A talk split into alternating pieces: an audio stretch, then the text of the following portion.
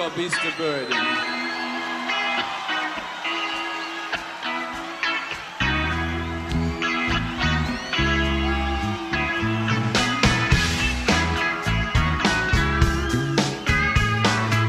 cronopios y famas. En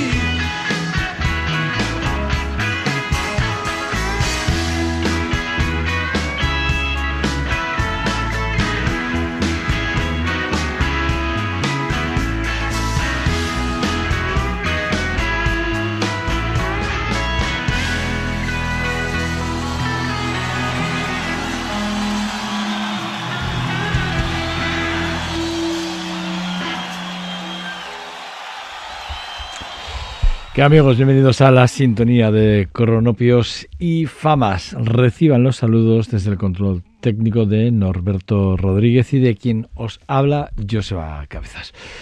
Bueno, eh, una semana más eh, arrancando este programa eh, hablando de los Rolling Stones, un álbum de 1978, 43 años, más o menos si no me fallan los datos, más o menos, eh, donde, bueno, algunas chicas de, de Seven Girls, era uno de esos álbumes, para mí, era uno de esos álbumes en el que más yo creo que más han mezclado probablemente los Rolling Stones la, esa parte del rhythm and blues que tanto que tanto les hicieron famosos en los primeros álbumes de la, de la banda y que luego fueron despegándose un poco más para, para ir haciendo mucho más rock and roll e incluso funcionando esa parte del punk rock que tuvieron también esa época ¿eh? y fue una época bueno, eh, curiosa cuando menos. Eh, sí que es verdad que el álbum, el álbum combina varios estilos, principalmente el rhythm blues con el rock. Eh, para mí, las, las, tendencias de entonces por las que ellos eh, vagaban eran lo, que os decía, estábamos hablando de, de 78, pues finales del de 78, pues hablamos de que el punk rock lo tenían como muy acentuado y seguían trabajando en esa línea. Pero bueno, eh, con este álbum, después de ser nominados a los Grammys en la categoría Mejor Álbum del Año, que fue un gran éxito, con muchos, como muchos eh, así lo, lo, dijeron en su día. Bueno, pues eh, digo, digo algunas eh, publicaciones, porque no todas están muy de acuerdo con, con el giro que había, bueno, porque había optado la banda. Pero sí que es verdad que, que volver a retomar un álbum de este, de este calado, eh, pues para mí es muy importante. Más de 6 millones de más de 6 millones de, discos llegaron a vender en tan solo en tan solo cuatro meses. Eh, es uno de los, discos récord de ventas en un periodo de tiempo muy corto de los Rolling Stones, no en cuanto a números, sino en el periodo de tiempo en el que se concentran las compras de esos 6 millones de discos eh, a nivel mundial. Luego la gira fue una, gira tremendamente importante. Ahí Mick Jagger tuvo también, dentro de la gira, tuvo un problema de salud que, que hizo que tuvieron que repetir alguna fecha concreta. Pero bueno, la verdad es que, bueno, para nosotros empezar este programa con este, este álbum deluxe, que por cierto, digo un álbum deluxe porque en el 2011 salió una Universal, reeditó este, este, yo, es que no tengo CDs, por eso decía, eh, sacó una caja de doble CDs eh, y maravilloso, exquisito en formato con un libreto muy bien explicado, canciones por canción. Bueno, la verdad es que remasterizado con un gusto para mí chulo, bonito. Y bueno, eh, bueno, poco más deciros que es una de esas de esos discos que si no lo tenéis, yo yo sí que creo que, que me haría con él porque es un para, si, lo, si os lo compráis en vinilo, que sepáis que es de coleccionistas. Si compráis la edición del 78 eh, en, en disco sería la leche, pero si lo hacéis, si no lo hacéis y queréis coger la reedición remasterizada, que es lo que hice yo en su día del 2011, pues sinceramente un álbum azul tremendo. Bueno, eh, The Creedence hicieron hicieron un disco en el que aparecía la canción de Susi 4, dedicado a Susi 4, pero realmente ellos la titularon de, de Susie o Switch Q. Realmente es así como ellos. En principio, eh, la versión sugería que era para Susana Kay, pero mejor conocida por Susie, Susie 4. Pero como. A ver, ¿cómo explico esto? En principio, la, la, lo que ellos querían dedicarle era a la persona, no a la bajista, ¿vale? Pero sí que es verdad que después de mucho embrollo, eh, después de mucho lío, decidieron que para ellos la referencia era, era ese, ese, ese rock, esa rockstar, para ellos era muy importante y que bueno, pues que decidieron que iba a ser la canción para, para, para ella, ¿no? Para sus cuatro. La primera bajista mujer que se adjudicó el título de rockstar toda una, toda una celebridad, eh, toda una celebración, además en el, en el, mundo de la música, teniendo en cuenta en qué año se graba este disco. Pero no ella, no fue la, la inspiración de Hawkins como bien decía, porque ella, él sigue pensando, o por lo menos es lo que ha dicho en sus memorias, más que pensar en la Susi 4 bajista, ellos, ella, él sigue pensando que era Susi, Susi que. Mirad, la letra lo deja claro. A ver qué conclusión sacamos al final de la canción.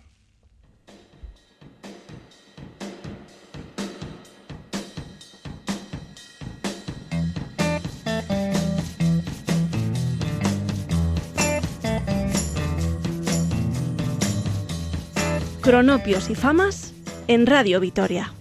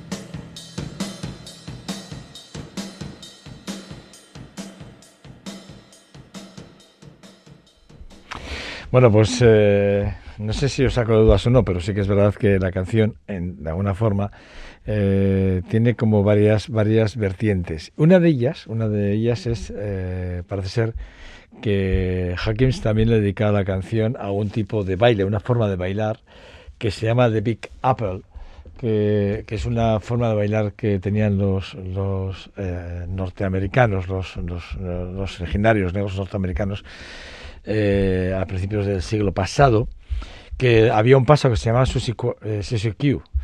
Eh, ese, ese paso eh, tan famoso, eh, digamos, lo inventó una tal Lil, Lil Harding Armstrong, que era la segunda esposa de Louis Armstrong, y esto se grabó en el 36, pero el nombre de la canción, cuidado, y aquí es donde yo tengo mis discrepancias y por lo que yo he leído de, de la biografía de Hawkins, sí que es verdad que aquí la canción es Don't That Q. Eh, entonces, diríamos que Daily Hawkins basó prácticamente la canción en, en este paso de baile. Bueno, pues todo parece que sí, pero realmente el paso, el paso está hecho en honor a Susie Jane Whaler. O sea, nada que ver con ni una ni con la otra.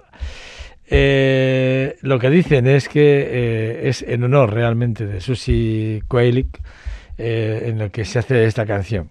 Yo sigo pensando que la canción que, que dedican los Creedence y la composición de Delly Hawkins es ni más ni menos, ni más ni menos que a nuestra queridísima eh, pues Susie 4. O sea, esa, es mi opinión, ¿eh? Quiero decir, ¿por qué? Pues porque sí que es verdad que cogiendo referencias de algunas, de algunas biografías, bueno, pues Q aparece en algunas palabras, algunas declaraciones que hace en 1957 allí Daley Hawkins junto con James Barton, que fueron los que grabaron esta canción eh, que bueno pues que ellos hablan y en un momento determinado sí que es verdad que sale la sale la bajista en la bajista a, a la luz bueno eh, un tema que a mí me encanta y eh, uno bueno son tres álbumes seguidos que yo también me parece que hay que hacerse con ellos o tenerlos. Yo tengo creo que de los tres tengo dos me falta el tercero pero el de Led Zeppelin bueno en el 69 lanzan dos álbumes Led Zeppelin y Led Zeppelin 2 eh, hay un maravilloso Jimmy Page, fundador de la banda, allí en el 68, eh, que, por, cierto se disuelve en el 80, algunas subidas y bajadas, o sea, entradas y salidas de, de ciertos miembros de la, de la, banda por cuestiones varias, que tampoco tienen que ver ahora con nosotros. Sí que es verdad que, bueno, pues hacen de esta una de las bandas más importantes de la historia, sin lugar a dudas de la historia de, del jazz. Perdón, del jazz, de, de del rock. Eh, ¿Qué estaría pensando yo con el jazz? Por Dios. Bueno, eh, hard rock, eh, que es de lo que estamos hablando en estos momentos. Para mí un álbum muy importante, una situación cuando se graban los dos álbumes prácticamente en un periodo de tiempo eh, de meses entre uno y otro. Bueno, la verdad es que, bueno, pues eso. Eh, mientras se está grabando Led Zeppelin, se utilizan las técnicas de ingeniería de sonidos y producción de Eddie Klammer para lanzar y grabar también el Led Zeppelin 2. Eh, los temas acústicos del álbum anterior fueron mejorados, perfeccionados de alguna forma y transformados en un disco de trabajo mucho más aclamado e influyente de, la banda. Desde que se lanzara además el Led Zeppelin 2 que tuvo una consideración de, de, cantidad de ventas, fue el primer álbum de la banda en alcanzar los puestos número uno en Estados Unidos y en Gran Bretaña allí en los 70. Bueno, pues eso, pues con este que además fue nominado, si no recuerdo mal, y aquí tengo un apunte hecho rápido, a los Grammys eh, al mejor diseño del álbum. Bueno, pues eso, vamos a dejaros con, con Led Zeppelin y lo vamos a hacer con son dos temas que vienen prácticamente ligados y que bueno pues que hablan muy bien de, de cómo ellos vieron claramente la las fórmulas para poder grabar del Led Zeppelin 1 al Led Zeppelin 2 y lo que decía para aprovechar esas técnicas que bueno que Eddie Kramer tenía puesta ya y aprovecharon que estaba Eddie ahí para grabar para hacer el, el Hellbreaker y el Living Loving Made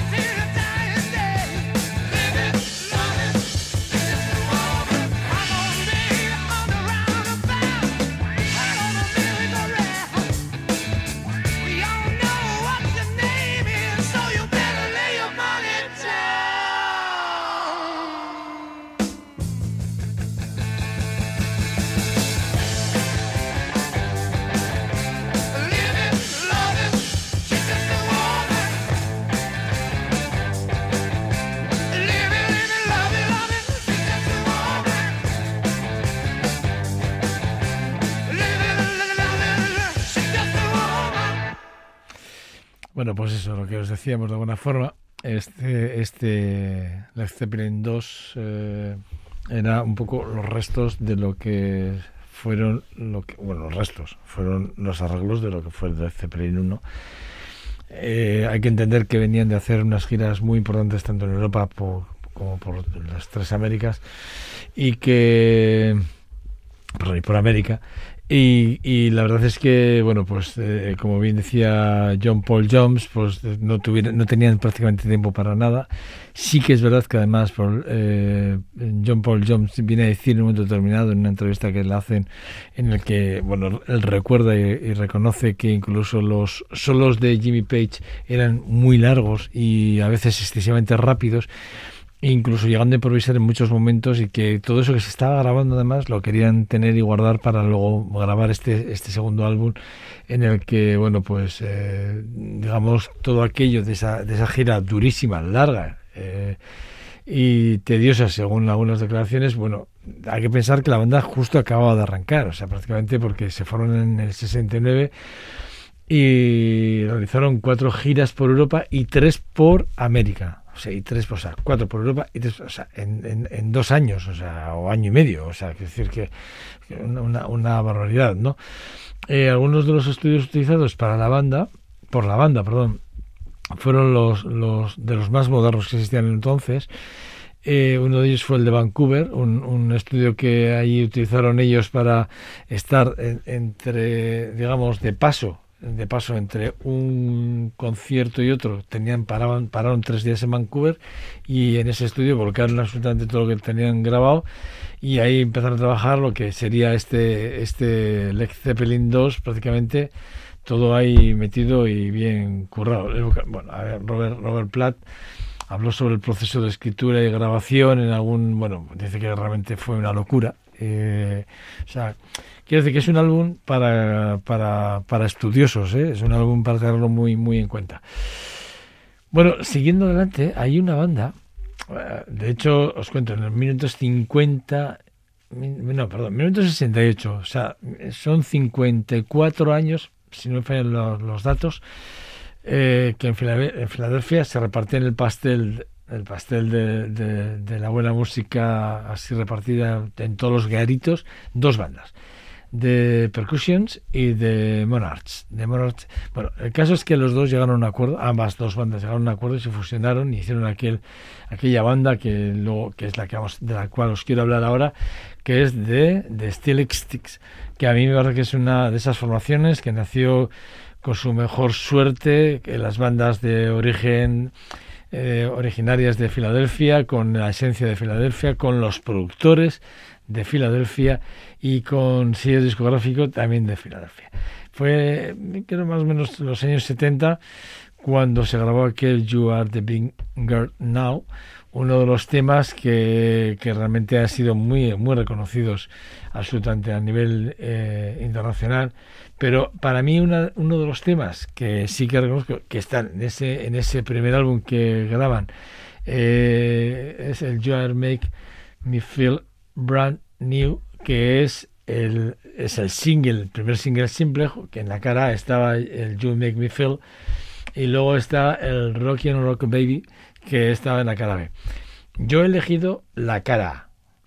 A veces, y ya sabéis que hicimos un programa no hace mucho, de las mejores caras B de la historia de la música, y la verdad es que eh, pusimos, si, recordáis, este de Rock and Rock Baby lo pusimos en su día como una de las mejores Bs, de caras Bs de los singles de todos los tiempos. Bueno, pues hoy ponemos su cara A, que para mí es un temazo, y recordamos a los de Extrix que me son, bueno, pues eso, 48 años, 40 y, no, sí, 48 años de esta grabación.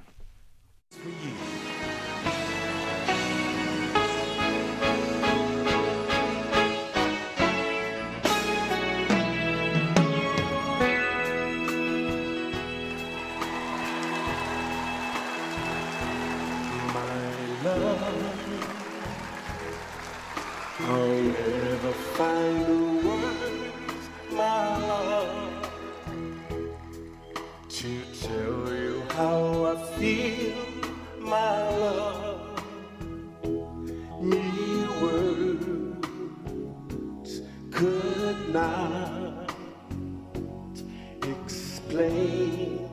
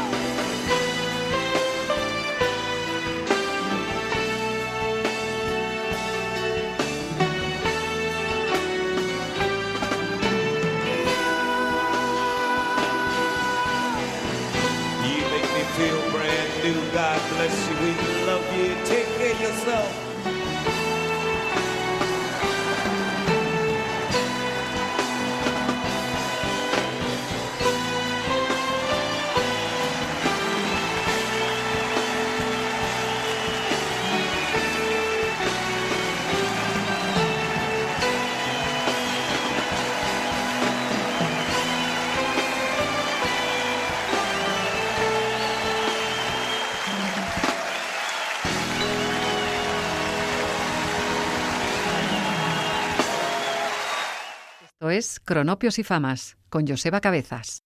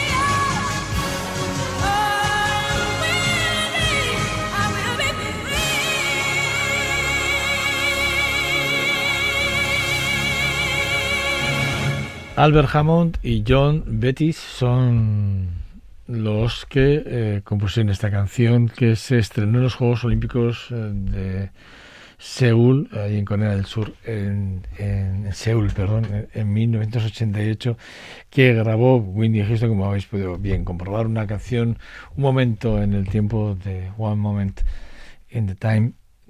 Y bueno, pues una de esas canciones que luego también, eh, tanto Billis como Eric Carmen también hicieron una versión también muy chula, muy respetable, pero como la original, como esta, desde luego, nada, con ese toque de, de, de gospel que tiene ahí y de rhythm blues muy, muy fijo, porque nada, Michael Walden es que todo lo que tocaba, bueno, o toca y sigue tocando, pues es que lo convierte en oro prácticamente.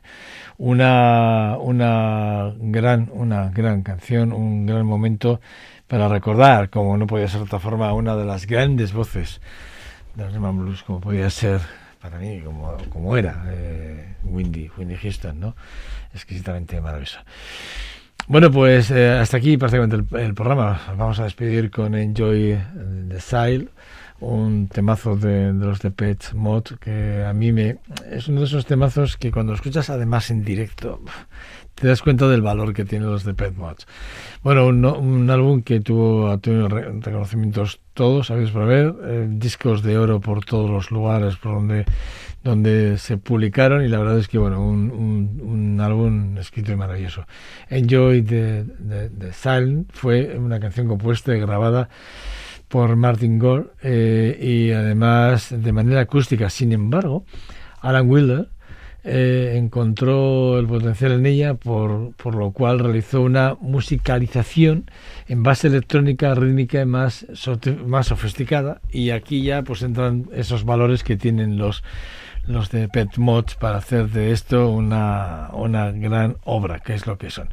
Bueno, pues nada, pues hasta aquí el programa de este Corropios, este Corropios y Famas reciban los bueno, los saludos de Norberto Rodríguez que me ha acompañado y de quien nos habla Joseba Cabezas. Sed buenos, os dejamos con Enjoy and Sight y recuerda, esto es Radio Vitoria bueno, y esto es Cronopios y Famas. Agur.